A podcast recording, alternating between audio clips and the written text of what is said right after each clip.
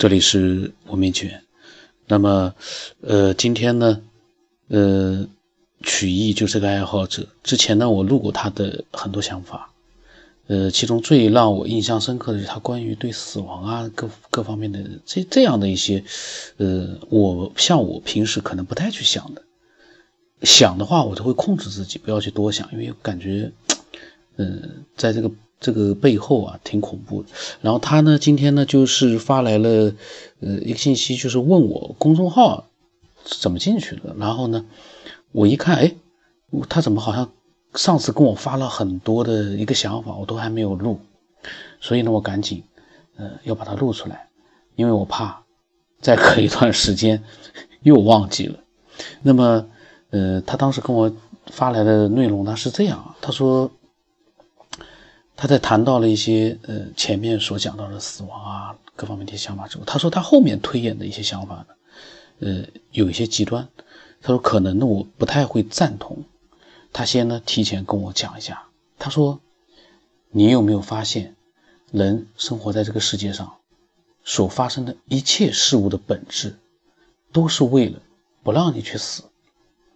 包括亲情、友情、爱情，以及由由此。衍生出来的各种欲望，不分好坏，他们的共同本质都是不让你接近死亡，让你更加的迷恋现在这个世界的生活。他说，我们接触的一切事物都是勾着我们，不让我们轻易的接近死亡。这里他说，他又要说一下他前面提到的意识。他觉得潜意识就像是一种隐藏的力量，一直在监视着我们。比方说，当我们的头部。受到别人或者外力攻击的时候，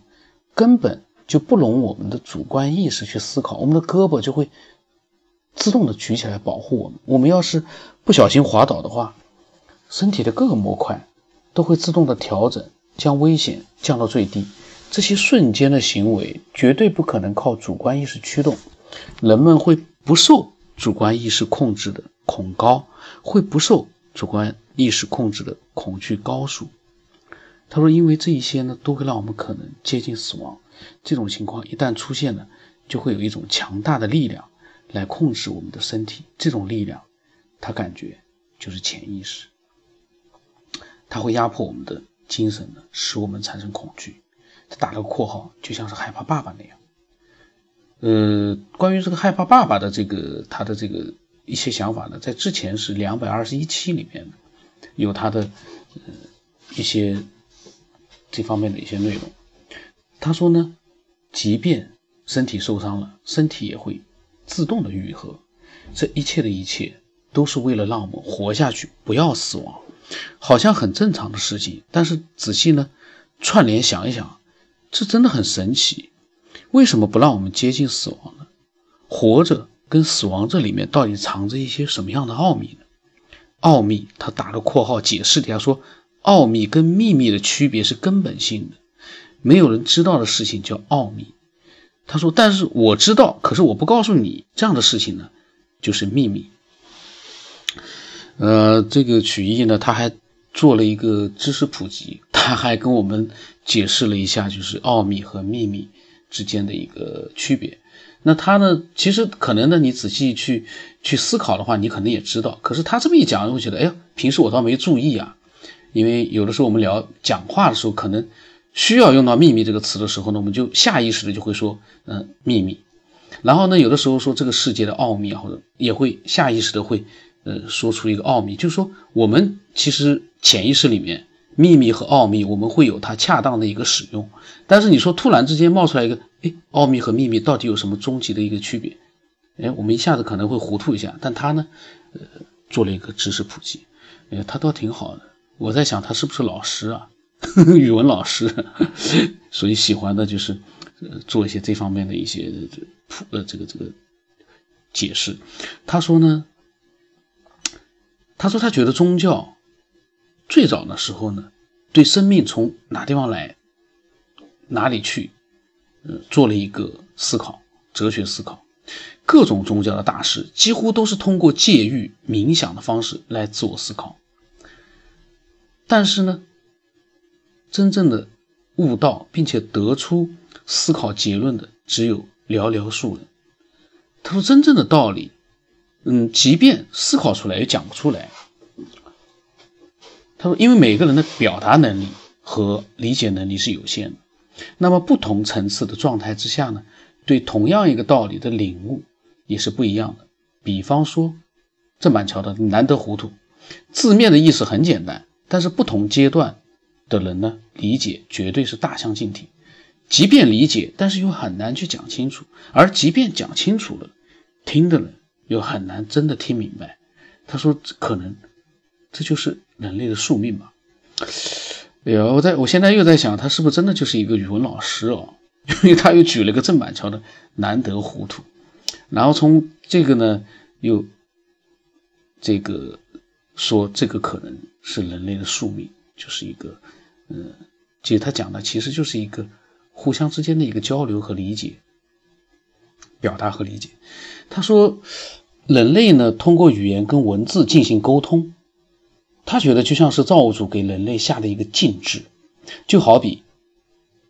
巴比通天塔的巴比伦通天塔的故事，由于语言造成了人与人沟通的障碍，那么他说的是巴比通天塔以失败告终。他说：“当然，这个故事呢，我我我一下子我可能以前都看到过，但是我的记忆力不好，我可能我一下子就没有什么太大概念了。”嗯，他说：“当然，这只是一个宗教故事。”他觉得。语言跟文字呢是最低级的沟通方式，它的弊远远大过利。简单的说，语言跟文字只能沟通比较简单的日常事物。一旦复杂的问题，语言跟文字的表现力就非常不准确，很难把一个人的想法百分之百的传递给另一个人。不应该说很难，应该说不可能，会更准确一些。他说：“然而呢？”人类竟然不约而同的选择了这样的一个沟通方式，这不也是挺令人值得思考的吗？我们可以试想一下狼群以及蚁群的沟通方式。大自然当中其他的物种虽然没有语言跟文字，但是却一样很好的沟通。他说他这里想重点的想说，语言跟文字其实是阻碍了人类探索人类本源问题的重要屏障。这就像是造物主给人类下的一个重要禁制。不让我们去搞清楚或者接近正确的答案，就像是一种悖论。不管你总结的是简单还是复杂，道理就是很难讲得清楚。嗯，他发来这些内容呢，我一边在呃读的时候，其实我一边我就在想，曲艺呢今天发来的内容，我跟他就有很多不一样的地方。我在想，呃，我有很多不认同的地方。他前面说的潜意识，他的意思就是说，呃。人所有的一切不让你死亡，就是说你自己并没有去胳膊举起来去抵挡外力的攻击，或者说，呃，在你要摔倒的时候呢，你不自主的会把危险调到最低。其实我觉得，呃，我想到了当时我念的时候就想到了谷歌开发的那个机器狗，呃，我不知道有多少人看过那个视频，那个机器狗非常结实。感觉它可以驮很重的东西，它如果说上战场的话，它绝对是一头速度很快的一头这个呃可以驮战备用品的那样的一个工具。它在行动的过程当中，有时候会摔倒，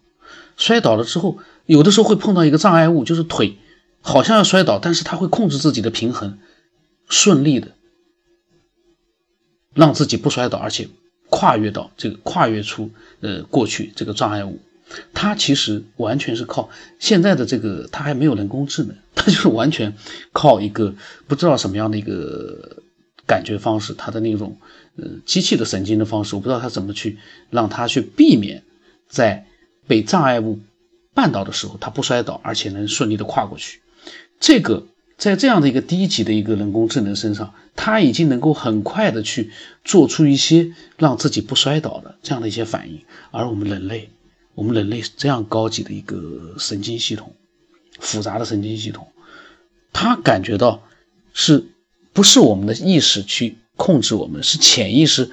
不由自主的，当然是潜意识，可是呢，这个潜意识其实也是我们自己的本我，